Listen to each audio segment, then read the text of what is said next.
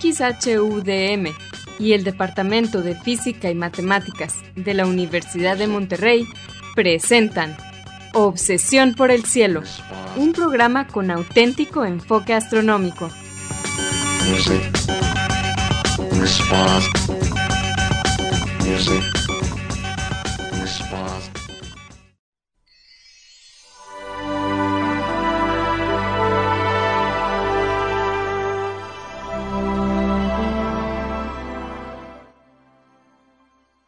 buenas tardes, sean todos bienvenidos a Obsesión por el Cielo, el único programa con enfoque astronómico y de exploración espacial en la ciudad de Monterrey y en la República Mexicana. Un servidor, Pedro Valdezada, profesor adjunto de astronomía del Departamento de Física y Matemáticas en la Universidad de Monterrey, les desea la más cordial bienvenida a este programa número 998 de Obsesión por el Cielo con fecha del martes 17 de enero del año 2023.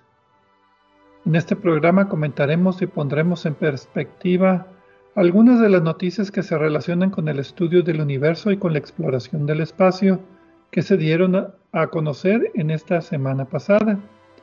Y para esto quiero darles la bienvenida a mi coanfitrión, Edgar Armada. Muy buenas tardes.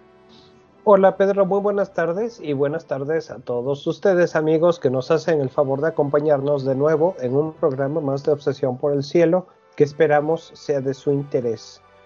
Eh, como siempre también eh, aprovecho para mandarle un saludo a algunos de nuestros amigos en Radio UDEM que nos ayudan a que este programa se transmita como todos los martes de 7 a 8 pm por el 90.5 de FM en la ciudad de Monterrey y su área metropolitana. Hoy quiero saludar a Asgard Banda, a Salia Simón y Marco Cobos. Ellos y todos los demás eh, nos apoyan en Radio DEM y pues eh, gracias, eh, ya llevamos casi mil programas y pues esperamos seguir aquí un buen rato. Les recordamos que se pueden comunicar con nosotros a través del correo electrónico obsesión por el. Obsesión por el cielo es en minúsculas sin acentos ni espacios. También nos pueden dejar preguntas, comentarios o sugerencias en nuestra página de Facebook de Obsesión por el Cielo o en nuestra cuenta de Twitter de arroba o por el cielo. Si quieren escuchar programas anteriores, lo pueden hacer visitando nuestra página de internet de obsesiónporelcielo.net, donde encontrarán las ligas de cada programa que se almacena en formato de podcast y que distribuimos gratuitamente a través de nuestro sitio de hospedaje de podcast de Podbean. También en obsesiónporelcielo.net encontrarán cuatro audios que hemos titulado Un paseo por el cielo. Este fue un proyecto auspiciado por la Unión Astronómica Internacional y consiste de una serie de cuatro audios en español que describen las constelaciones, sus mitologías y los objetos de interés que encontramos en ellas. Es uno para cada estación del año. Bien, Edgar, ¿cuáles fueron las noticias astronómicas que nos parecieron interesantes para comentar en este programa?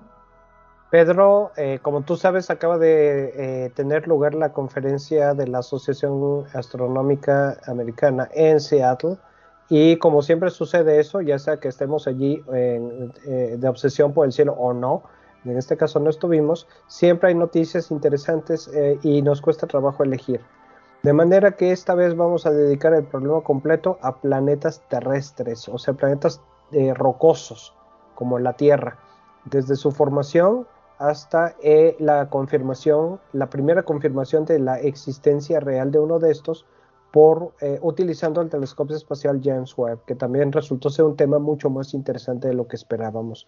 Esperamos que los temas sean de su agrado y les parezcan tan interesantes como a nosotros. Pero como siempre vamos a comenzar el programa con la sección habitual, Explorando las Estrellas con Loni Pacheco. En esta sección, Loni, que también es anfitrión del canal de YouTube de Cielos Despejados, nos platica sobre los eventos astronómicos más relevantes que podremos observar en el cielo durante la siguiente semana. Adelante, Loni.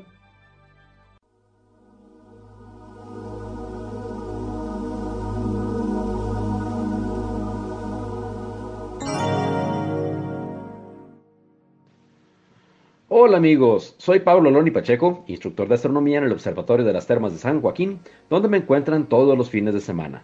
También soy conductor del canal de YouTube Cielos Despejados, tu canal de ciencia y astronomía en español. Bienvenidos a este espacio dedicado a los eventos celestes venideros. Esto es del 17 al 24 de enero de 2023. Los horarios estarán dados en tiempo del centro, que es válido para Monterrey, Guadalajara y Ciudad de México.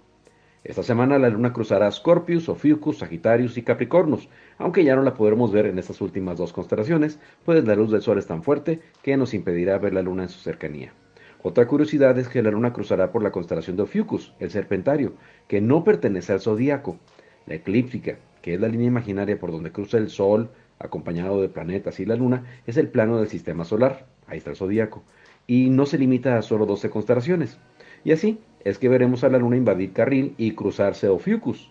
El Sol, la Luna y los planetas pasan más tiempo cruzando Ophiuchus que Scorpius, pero hubo favoritismo hacia el escorpión celeste y dominó sobre el serpentario. ¿Qué le vamos a hacer? La madrugada del miércoles 18 de enero veremos a la luna acompañando a la estrella más brillante de Scorpius, una supergigante roja llamada Antares, una estrella casi 900 veces más grande que el Sol, y aunque su superficie es 2000 grados menos caliente que el astro rey, es tan enorme que produce 60.000 veces más radiación electromagnética, es decir, luz en todas sus formas. Antares es más brillante en luz infrarroja que blanca. Si nuestros ojos pudieran ver en infrarrojo, Antares la veríamos como un lucero deslumbrante. Menos mal que está a una distancia estimada de 550 años luz. La mañana del jueves 19 de enero, poco antes, no, poco después de las 6.15 de la mañana, la luna se asomará casi a la par del planeta Mercurio, así que la veremos lado a lado. El planeta pequeño, a la izquierda de nuestro satélite natural. Saquen sus telescopios y verán que Mercurio, como la luna, también tiene una fase, con su pancita apuntando hacia el Sol. Las mañanas del 17, 18 y 19 de enero veremos a la luna asomarse poco antes de amanecer, exhibiendo su hermosa luz cenicienta, esa que nos permite ver el lado oscuro de la luna iluminada por el reflejo de nuestro planeta. Es un espectáculo que se disfruta a simple vista y si tienen binoculares o telescopio, no se lo pueden perder. Esta semana tenemos también planetas al anochecer y amanecer. Ya mencioné, a Mercurio lo estaremos viendo que se asoma alrededor de las 6.15 de la mañana y no se aleja mucho del horizonte antes de que amanezca. Los demás planetas brillantes, Venus, Marte, Júpiter y Saturno, se verán al anochecer. A Venus y Saturno los tenemos que cazar muy temprano, desde las seis y media de la tarde, pues si nos esperamos demasiado, la rotación de la Tierra nos hará perderlos de vista. Venus es muy brillante y fácil de encontrar, y Saturno aparecerá en la misma dirección, primero arriba, luego cada vez más cerca, y la tarde del domingo 22 de enero se cruzarán en nuestra línea de visión, que casi parecerán tocarse. Que no se les pase, ambos planetas se verán en el mismo campo del binocular o del telescopio. Dos planetas por el precio de uno en el mismo vistazo. En tiempo universal, la conjunción de Venus y Saturno acontecerá el 22 de enero a las 21.53 horas con una separación angular aparente de 0.3 grados. Júpiter y Marte son los planetas que aparecerán más altos y brillantes al anochecer. El más destacado será Júpiter, en la constelación de Pisces, y Marte, de color anaranjado luminoso, en Taurus. Cada día que pasa, nos alejamos más de Marte. Si tienen telescopio, observenlo cada noche y en cada oportunidad y verán que hay ocasiones en las que se observan mejor rasgos en la superficie que otras veces. Pronto, Marte será una motita pequeña, sin detalles que distinguir. El cometa C2002 e3ZTF ya pasó por su punto más cercano al Sol y ahora se dirige hacia nuestro lado del sistema solar. En menos de dos semanas pasará a poco más de 40 millones de kilómetros de la Tierra. Ya es visible con binoculares. Su aspecto es de una motita borrosa que me recuerda a las semillas que uno sopla y se dispersan en el aire, esas que llamamos diente de león. Las fotografías de larga exposición son más reveladoras y muestran una larga cauda azul que se extiende varios grados, es decir, el equivalente a varias lunas llenas lado a lado. Eso sí, si lo queremos ver, es casi obligatorio salirnos de la ciudad para dejar atrás la contaminación de luz y polvo que nos impide ver astros tenues.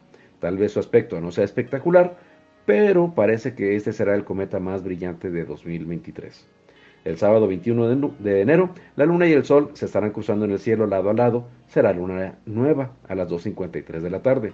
El lado posterior de la luna, el que nunca vemos desde la Tierra, estará iluminado plenamente, pero el lado que apunta permanentemente hacia nosotros estará velado, oscurecido bajo su propia sombra. Nadie puede ver la luna nueva. Por su parte es la ocasión que podemos aprovechar para disfrutar la noche más estrellada del mes, si el clima lo permite. En tiempo universal, la luna nueva acontecerá el 21 de enero a las 20.53 horas. Mi fanpage en Facebook es Diagonal Divulgador de Astronomía, seguido y sin espacios. Les recomiendo también darse una vuelta por la página de la Sociedad Astronómica de Monterrey. Los espero la próxima semana en Explorando las Estrellas con Loni Pacheco. Yo como siempre agradezco su amable atención y les deseo cielos despejados.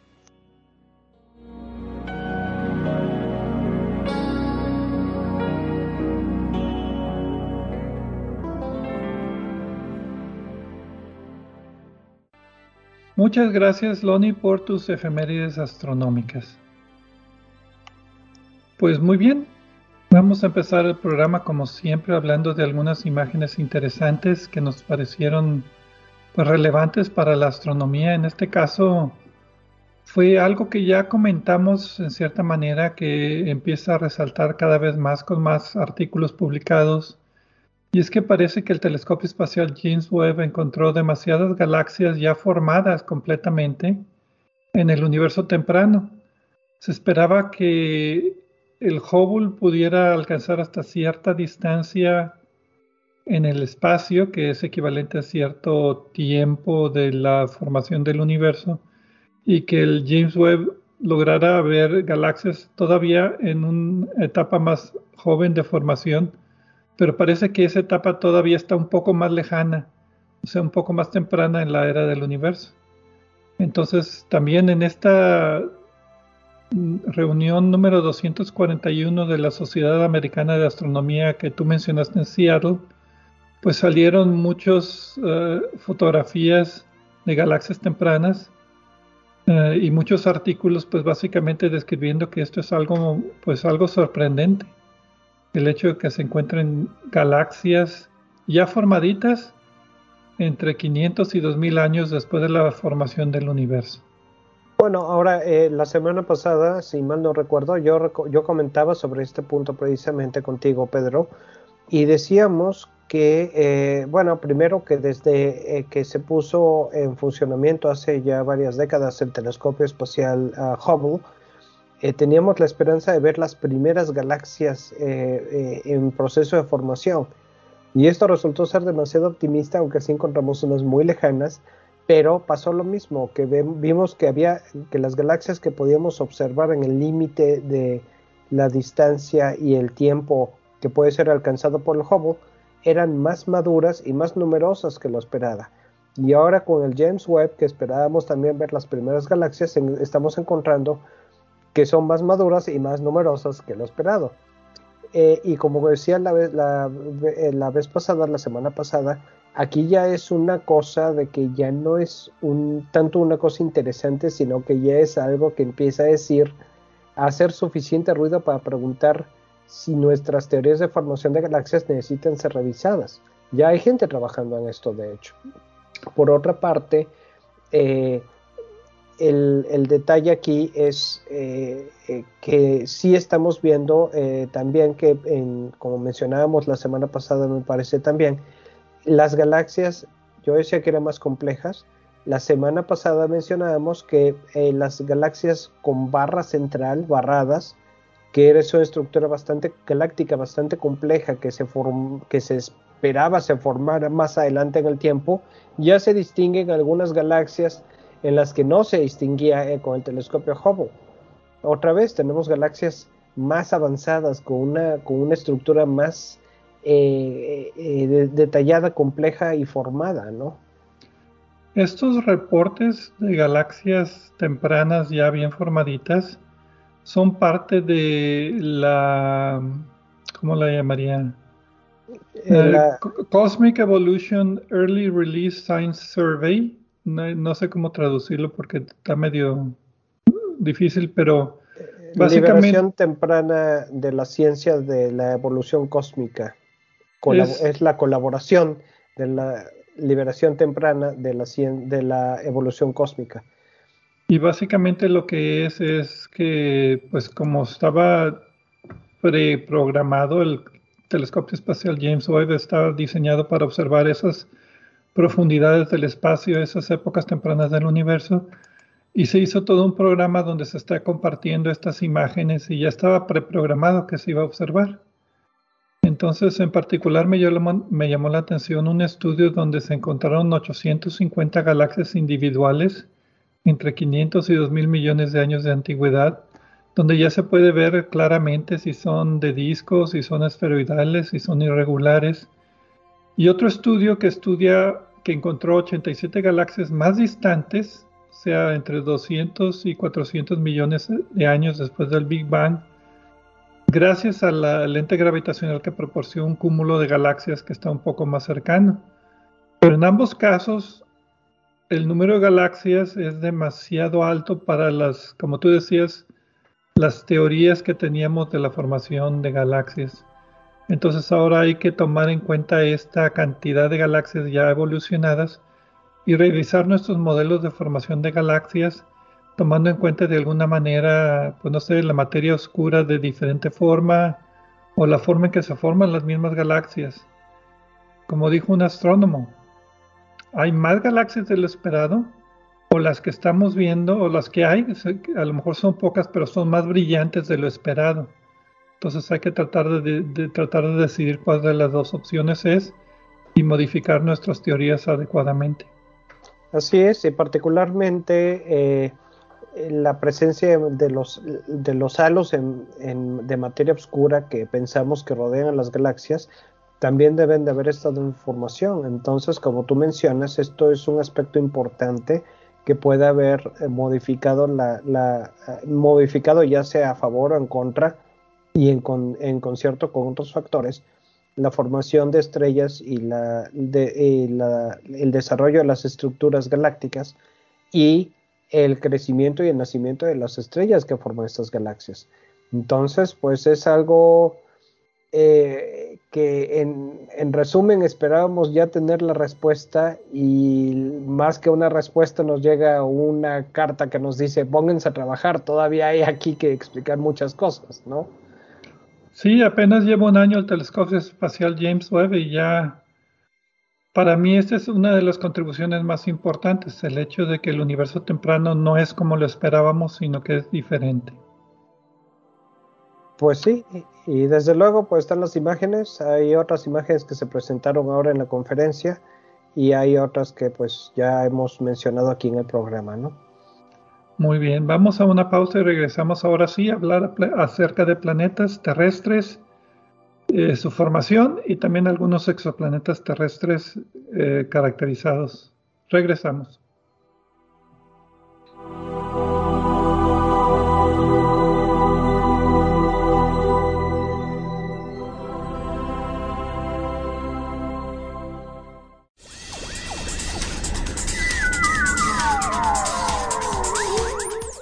Explorando el cielo con nosotros. En un momento continuamos.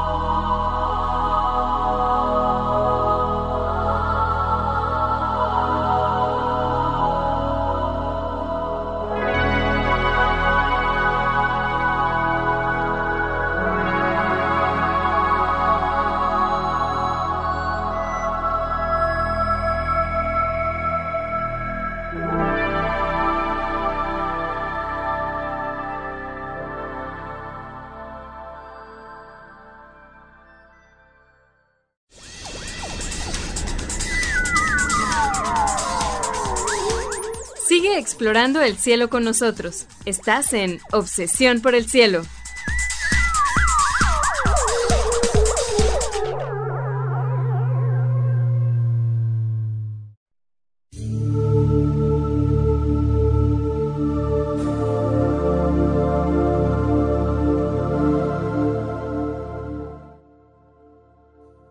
Regresamos a Obsesión por el Cielo con las noticias astronómicas más relevantes de esta semana un servidor, Pedro Valdés y Edgar Armada. En la primera parte del programa hablamos acerca de galaxias en el universo temprano, unos cuantos miles de millones de años después de la formación del, universo. el Big Bang, que pues parece que hay demasiadas según el telescopio espacial James Webb y hay que reconsiderar nuestras teorías de formación del universo temprano ya gracias a la información de este nuevo telescopio espacial. Y también Loni Pacheco nos compartió como todas las semanas sus efemérides astronómicas. Pues ahora nos toca hablar de planetas rocosos y en particular un artículo que Edgar encontró sobre una nueva teoría sobre la formación de planetas rocosos. El título de la publicación es Formación de supertierras rocosas de un angosto anillo de planetesimales. Este es otro de esos títulos que me gusta porque lo dice todo. Salió el 12 de enero en Nature Astronomy y los autores son dos, Konstantin Batygin y Alessandro Morbidelli de Caltech y del Observatorio de la Costa, Costa Azul de Francia. Sí, em, de, acuerdo, dudaste ahí con lo de la Costa Azul, pero sí es lo que yo tengo también. Costa de Sur, Côte Sur. Y los autores básicamente presentan un nuevo modelo de formación de planetas terrestres que cumple con una nueva serie de restricciones observacionales que se han hecho recientemente acerca de la distribución y tamaño de los planetas extrasolares. Entonces, eh, pues básicamente, ¿qué fue lo que pasó?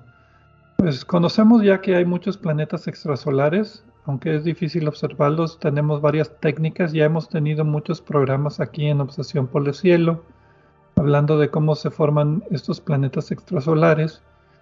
Y a diferencia de nuestro sistema solar que tiene dos tipos de planetas, los planetas terrestres o rocosos como la Tierra y los planetas gaseosos como Júpiter y Saturno, eh, los exoplanetas que se han descubierto pues tienen mayor variedad de características. Aparte de los terrestres, están las que se llaman las supertierras, los planetas oceánicos, ya hemos hablado un poco de ellos, los planetas como Neptuno, que es una fase intermedia entre terrestres y gigantes gaseosos, y también categorías especiales como planetas gigantes gaseosos que están junto a sus estrellas, que se, que se llaman Júpiteres calientes, por ejemplo, o planetas terrestres que están tan cerca de, de su estrella que la superficie está pues derretida completamente.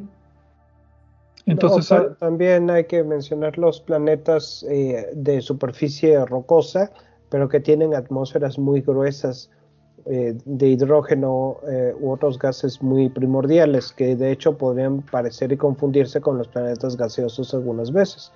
La cosa aquí es que hay varias, varias clases de planetas que se han descubierto y caracterizado conforme se han ido descubriendo más y más planetas en otras estrellas.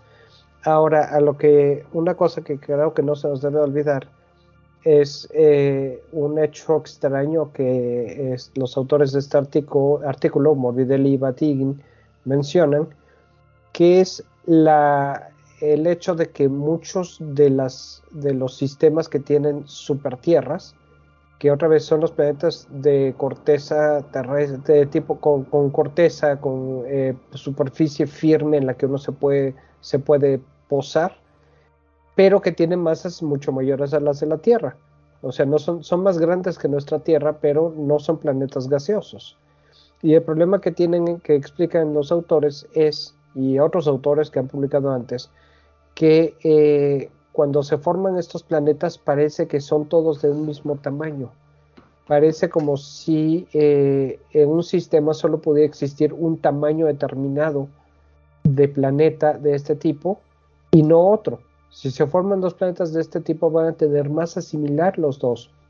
Aunque en otra estrella que por otra parte parece similar, se formen otra vez planetas de este tipo, pero con masas, con, otro, con otra masa, también parecías entre sí, pero diferente. Entonces no es que solo los planetas de este tipo se puedan formar con una cierta masa, sino que parece como que cada estrella tiene un, una masa de planeta que puede formar y nada más puede formar más o menos de esa masa. Y eso es extraño.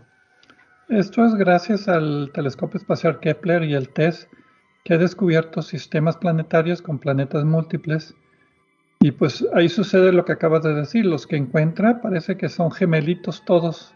Hay tres o cuatro planetitas y todos son gemelitos, no hay gran variedad de tamaño. Eso les pareció curioso.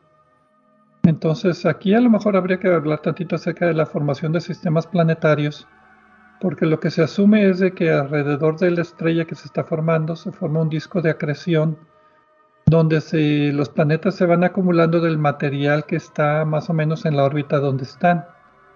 Entonces la idea, por ejemplo, en nuestro sistema solar es que cuando se formó el sistema solar, los planetas terrestres se formaron más o menos donde están ahora, del material que estaba en el disco de acreción.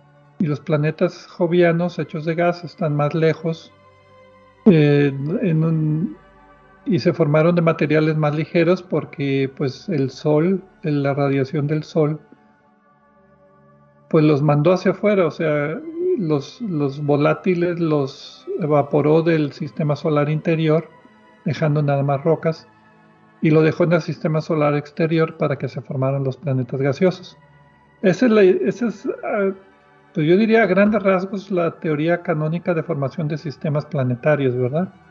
Sí, ahora eh, en 2021 estos mismos autores con, otros colaboradores eh, publicaron un artículo en Nature Astronomy donde sugieren que la formación de planetas en, nuestro sistema solar en específico ocurrió de esa manera en la que los planetas gaseosos están hacia afuera y los planetas de tipo terrestre están hacia adentro, eh, porque se formaron dos eh, discos, dos anillos en el disco protoplanetario.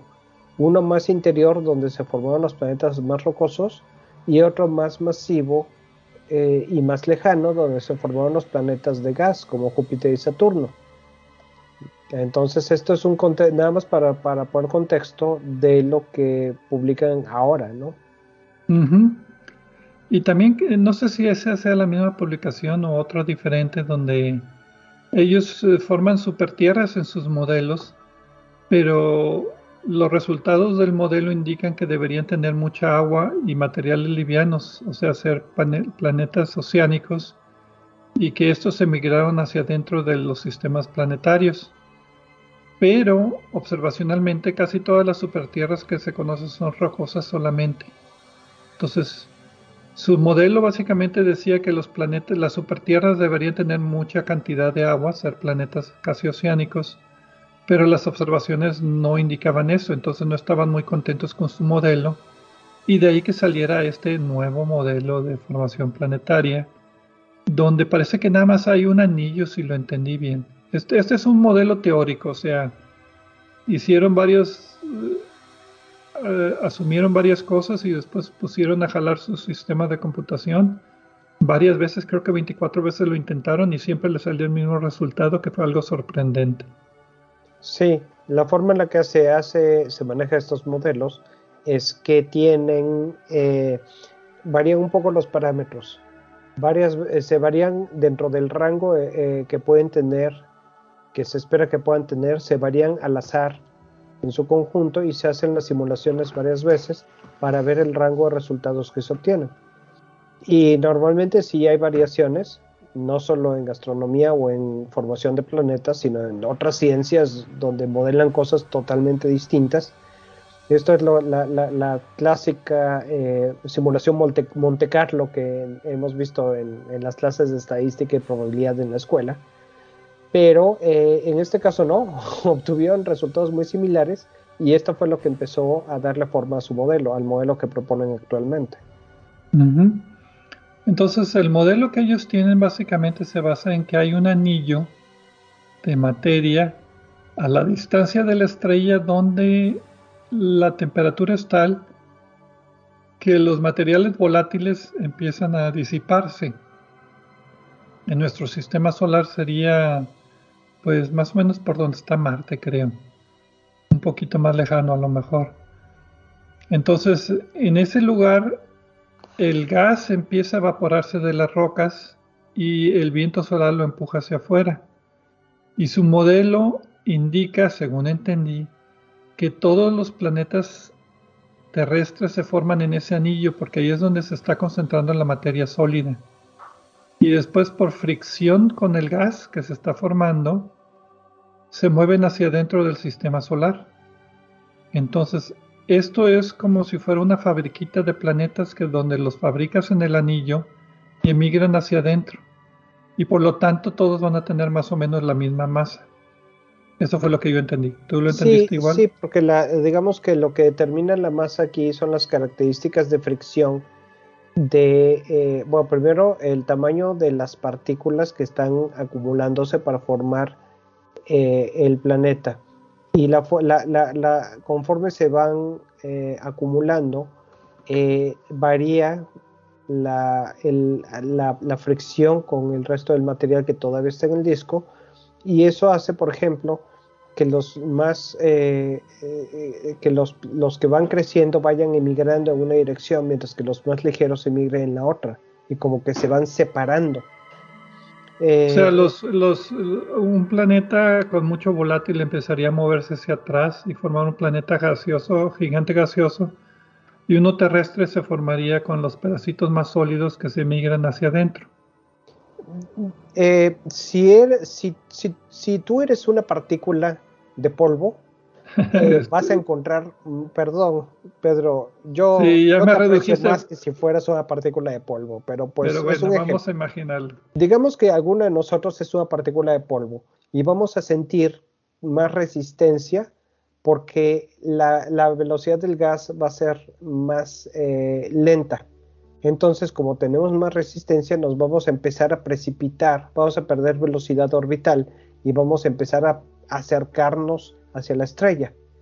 Ahora, si en lugar de una partícula de, polvo somos eh, un gas, un volátil, hidrógeno, entonces las moléculas de hidrógeno son mucho más pequeñas que cualquier grano de polvo de manera que vamos a, eh, en las partes externas del disco. Entonces, eh, así es como el material se acumula. Y hay evidencia aquí en nuestro sistema solar, además de los planetas, porque el origen de, eh, conceptual de este modelo lo publicaron en el 2020, otra vez en nuestro para tratar de explicar la formación de las lunas de las lunas jovianas, eh, las lunas galileanas de Júpiter y Europa, Ganímeda y Calisto, porque resulta también que son de tamaños similares. Entonces eh, extrapolaron ese modelo de sus lunas a un sistema solar. Exactamente. Eh, extrapolaron más bien los aspectos de la, de la mecánica de fluidos, que son las ecuaciones que se utilizan para simular estas cosas, hacia la formación de planetas en un sistema estelar. Pero lo que no me quedó claro entonces es un anillo de formación, digamos ahí por donde está el cinturón de asteroides, para hacerlo sencillito. Y de ahí se forman los planetas terrestres que van emigrando hacia adentro hasta que se acaba el material. ¿Y los planetas jovianos se forman por sí solos muy lejos o también van moviéndose hacia afuera? Porque este artículo nada más se concentraba en los planetas terrestres. Lo que determina eh, si son eh, las migraciones es la masa del disco. Si el disco. Es lo que causa la fricción. Sí, correcto. Si el disco contiene poca más, produce un sistema parecido a nuestro sistema solar. En cambio, si tiene más masa, produce eh, un sistema eh, como los que varios que se han observado con supertierras. Y entonces lo que me queda la duda, por ejemplo, nuestro sistema solar, entonces Mercurio se formó primero, después Venus, después la Tierra y después Marte. Y Venus y la Tierra se formaron bajo este esquema porque tienen casi la misma masa, pero Mercurio como fue el primero y Marte fue el último, pues ya como que no les alcanzó suficiente masa. Sí, ya no les quedó con qué. Entonces Mercurio es más viejo que Venus, que es más viejo que la Tierra, que es más viejo que Marte. Tendré que leer el artículo original que desgraciadamente no está, no está disponible sin, eh, no es de acceso libre. Eh, me suena lógico lo que estás diciendo, pero no puedo decirlo, ¿no? Mm, sí, porque sería interesante entonces una forma de comprobarlo. Todos los planetas terrestres en este modelo tendrían exactamente la misma composición porque se formaron en el mismo lugar del mismo método y después se migraron. a lo mejor la migración causó cambios, por ejemplo en Mercurio pues se calentó mucho y perdió mucha de su corteza por impactos de asteroides. Está interesante, ¿verdad? si eso lo hacemos, Muy interesante eh, y además es que no es el, el, la, mecánica del disco de acreción no es el único factor. Ya que se están formando los planetas, eh, hay otros factores que empiezan a intervenir.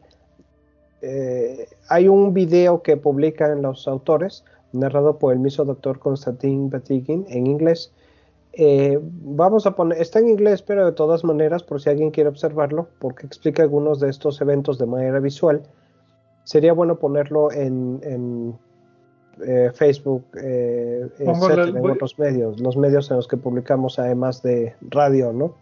Voy a ponerlo al día en la página, en el anuncio de Facebook del programa.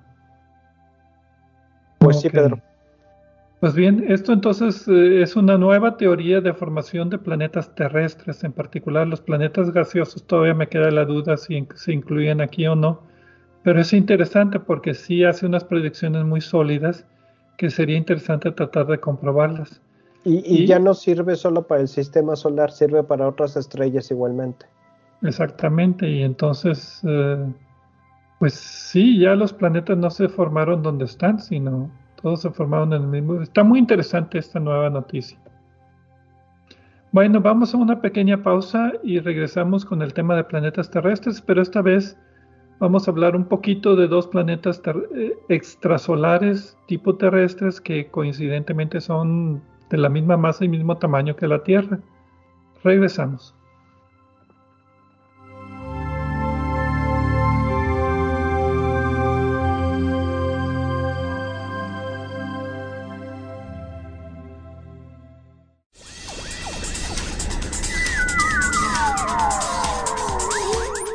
Sigue explorando el cielo con nosotros. En un momento continuamos.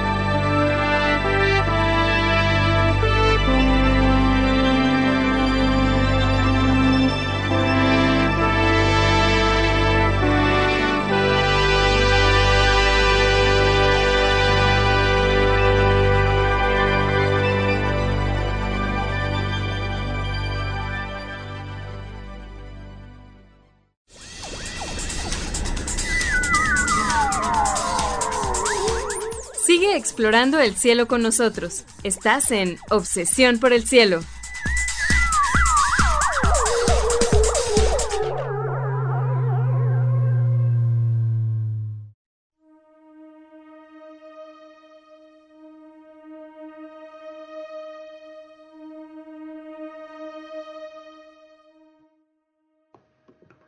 Regresamos a Obsesión por el Cielo con las noticias astronómicas de la semana. Edgar Armada y un servidor, Pedro Valdés, hablando de planetas terrestres en esta ocasión, en este programa. En la primera parte, en la primera sección del programa, Loni Pacheco nos compartió sus efemérides astronómicas y mencionamos un poco acerca de las imágenes del telescopio espacial James Webb de las galaxias pues, más lejanas que ha encontrado y lo sorprendentemente evolucionadas que están para la distancia, que es equivalente a, a la edad básicamente, o sea, en, la edad temprana del universo, pues las galaxias están ya bien formaditas, algo inesperado. En la segunda parte del programa platicamos acerca de una nueva teoría de formación de planetas terrestres en sistemas planetarios, basada en que ahora se forman en un anillo a una, a una misma distancia y después se migra en los planetas terrestres, algo diferente al concepto que teníamos de que los planetas se forman más o menos dónde los encontramos. Y pues en esta parte vamos a hablar acerca de dos exoplanetas terrestres. Pues sí, Pedro, y antes de que entremos al tema, yo quiero eh, recordarles que escuchen nuestro programa, nuestro otro programa eh, de Obsesión por el Cielo, que es Obsesión por el Cielo punto focal, donde en compañía con el doctor Gerardo Ramón Fox eh, discutimos de varios, ah, varios ah, temas de astronomía que nos parecen interesantes. En los programas recientes hemos estado hablando de galaxias y de cúmulos eh, estelares. En el de cada eh, se, publica, lo, lo, damos a, eh, lo liberamos en forma de podcast exclusivamente el primero de cada mes. Es un programa mensual de aproximadamente 90 minutos. Y con el en el último programa, con el doctor Gerardo Ramón Fox, platicamos de los cúmulos globulares de estrellas. Los invito a que lo escuchen y pues es un programa más relajado, pero también un poco más largo, por eso solo está disponible en podcast. Esperamos que también sea de interés para los que nos están escuchando. Y pues bien, eh, esta semana también, ya regresando al tema de exoplanetas tipo terrestres, tipo como la Tierra, también en la reunión de la Sociedad Americana de Astronomía de Seattle, se dieron dos, dos anuncios de dos planetas extrasolares. Uno es LHS475b y el otro es TOI700b. El primero, LHS475, salió ya en una revista publicada que se titula Un espectro de transmisión por el telescopio espacial James Webb de un exoplaneta cercano con tamaño similar a la Tierra. Salió el 10 de enero de este, de este año y está libremente disponible en los archivos Archive.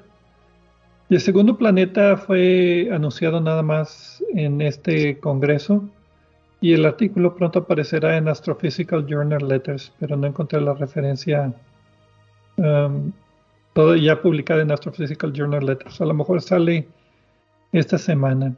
Sí, yo creo que va a ser esta semana. Eh, es lo que yo entendí. Eh, ¿De cuál quieres hablar primero? Pues LHS 475 los autores son Jacob Lustig Jäger, Wang Wei, Fu y E.M. May y otros 20 coautores. No sé si te fijaste en el artículo, incluyendo un autor llamado James Kirk. No, no me fijé en ese detalle. Eh, bueno, probablemente sí vi el nombre, pero pues no lo pensé, ¿no? A mí me dio mucha gracia. Dije, no, el capitán Kirk no, debe ser otro James Kirk. Y después dije, pobre, pobre, pobre hombre que le dieron este nombre, pero bueno. Sí, hace muchos años eh, yo trabajé con un señor, cuando el director de las agencias central de inteligencia, la CIA, era William Casey, yo tenía un compañero de trabajo que era William Casey. Okay. Y una vez llegó el FBI a preguntarle de qué, de, qué se trataba, ¿no? Fue un poco como...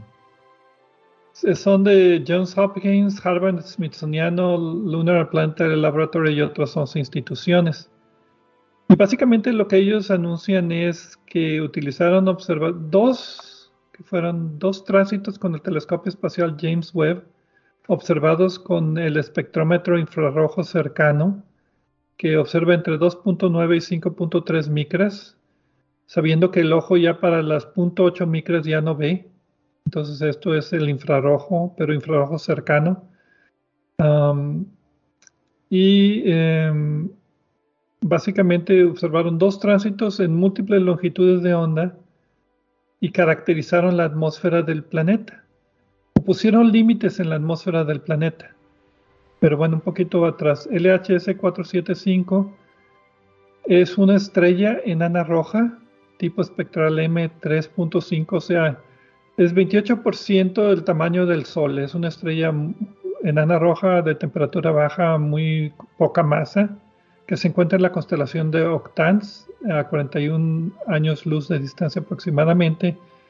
Y lo interesante por lo cual le apuntaron el telescopio espacial James Webb a esta estrella es porque los tránsitos del planeta, el planeta tiene el 99% del radio de la Tierra. Entonces, digamos, el planeta es como la Tierra exactamente, pero con un periodo de dos días.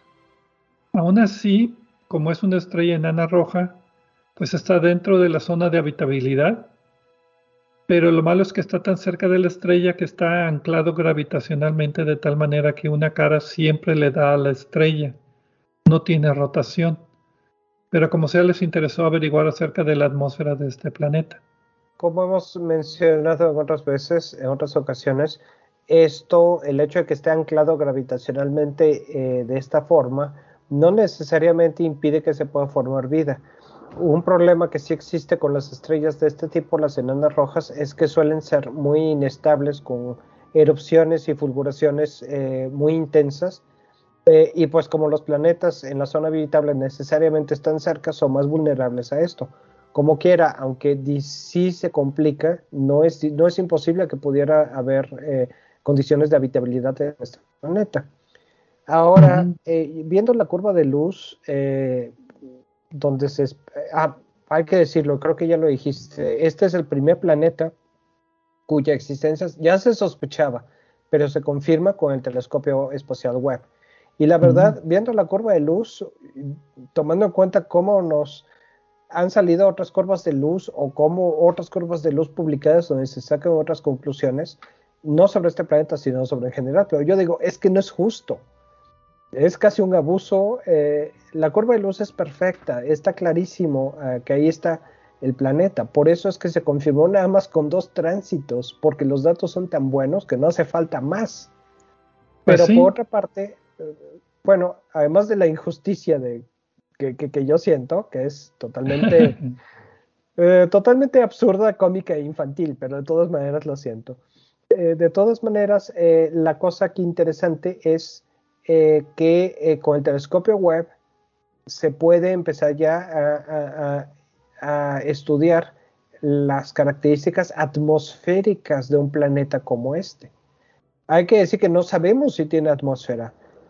Alguien dice que podría haber una atmósfera totalmente de dióxido de carbono, lo cual no es un poco difícil de detectar, eh, pero no es imposible. La cosa es que habrá otras eh, observaciones con el web para este verano, donde se van a obtener espectros que nos empezarán a poder decir si tiene atmósfera o no tiene atmósfera, ¿no? Sí, eh, la temperatura del planeta a esa distancia es como de 300 grados centígrados, un poquito más.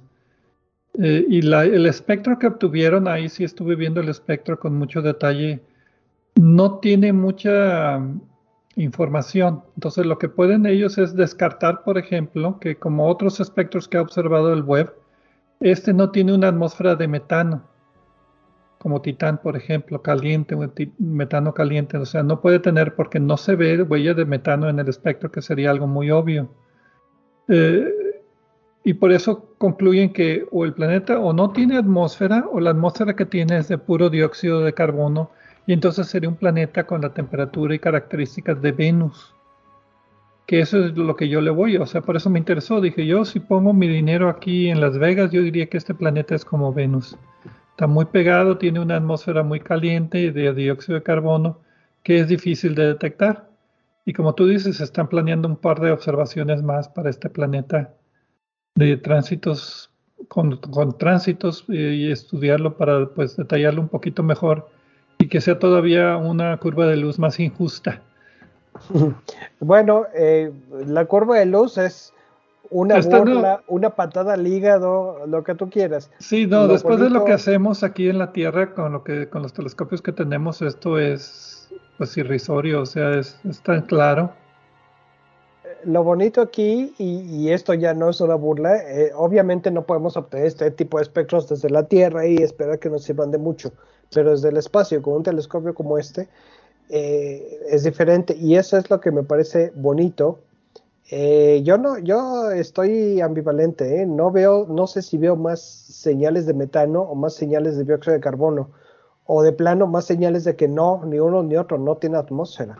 Las barras de incertidumbre son un poquito grandes todavía. Allí sí, esas son las curvas como como a las que estoy acostumbrado, ¿no? Entonces, eh, pues a ver qué sale con los datos extra en el verano, ¿no? Sí. Muy bien. Y el otro planeta TOI 700, los autores del artículo que saldrá en Astrophysical Journal Letters son Emily Gilbert, Joey Rodríguez, Andrew Vanderberg y otros más de JPL, Michigan State University, MIT, etcétera, etcétera, etcétera. Entonces, TOI 700 es un sistema parecido a, LHS 475 en el sentido que es una estrella enana roja. Esta es un poquito más grande, tiene 40% de la masa del Sol, es una estrella enana roja tipo M2. Está también en, a 102 años luz de distancia en la constelación de Dorado. Ambas están en el hemisferio sur celeste.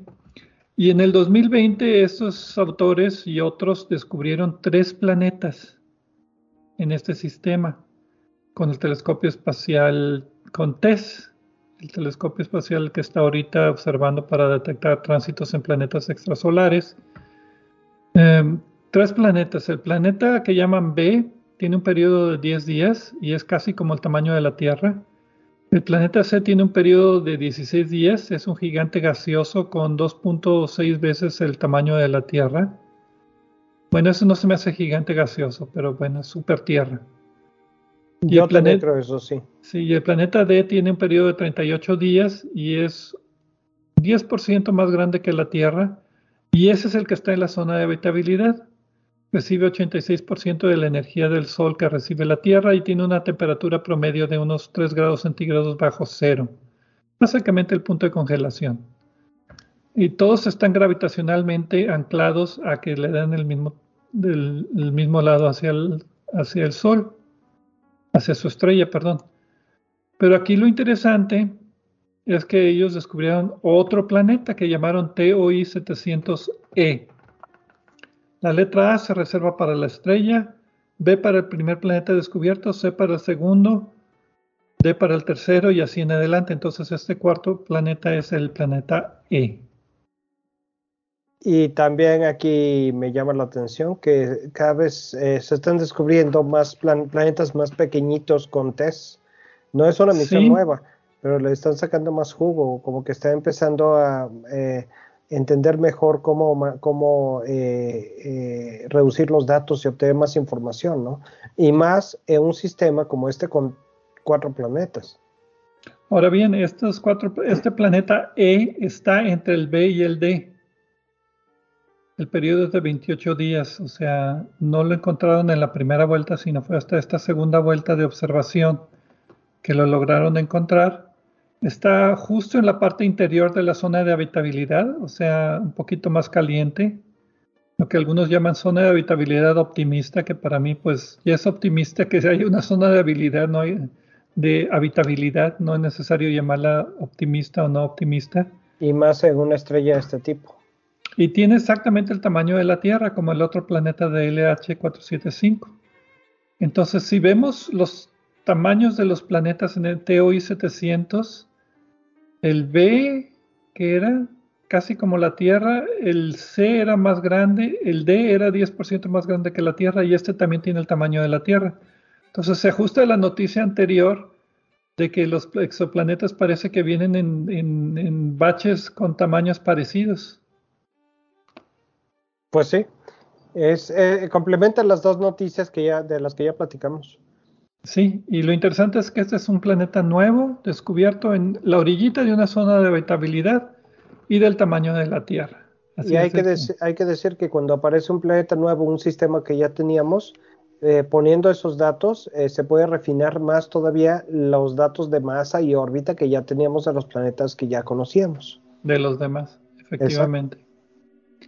Y pues bueno, con esto terminamos el programa de esta semana. Muchas gracias a todos por compartir otra vez una hora de su semana con nosotros, eh, pues estudiando un poco acerca de astronomía, aprendiendo. Y nos vemos la siguiente semana cuando tendremos el programa número 999. Hasta la próxima.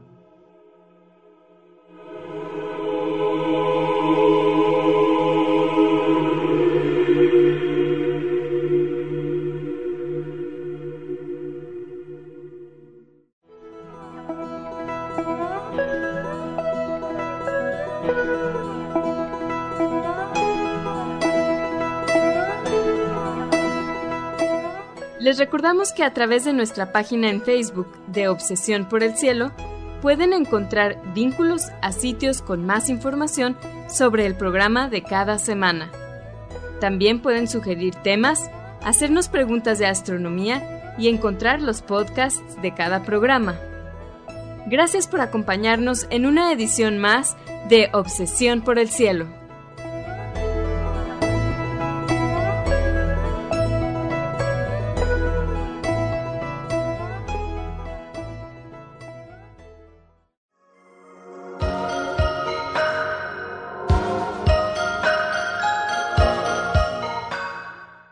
Sintonizas XHUDEM 90.5 frecuencia modulada, 3000 watts de potencia, transmitiendo desde el Laboratorio de Medios de la Universidad de Monterrey. Avenida Morones Prieto 4500 Poniente, Colonia Jesús M. Garza, San Pedro Garza García, Nuevo León, México. Radio UDEM 90.5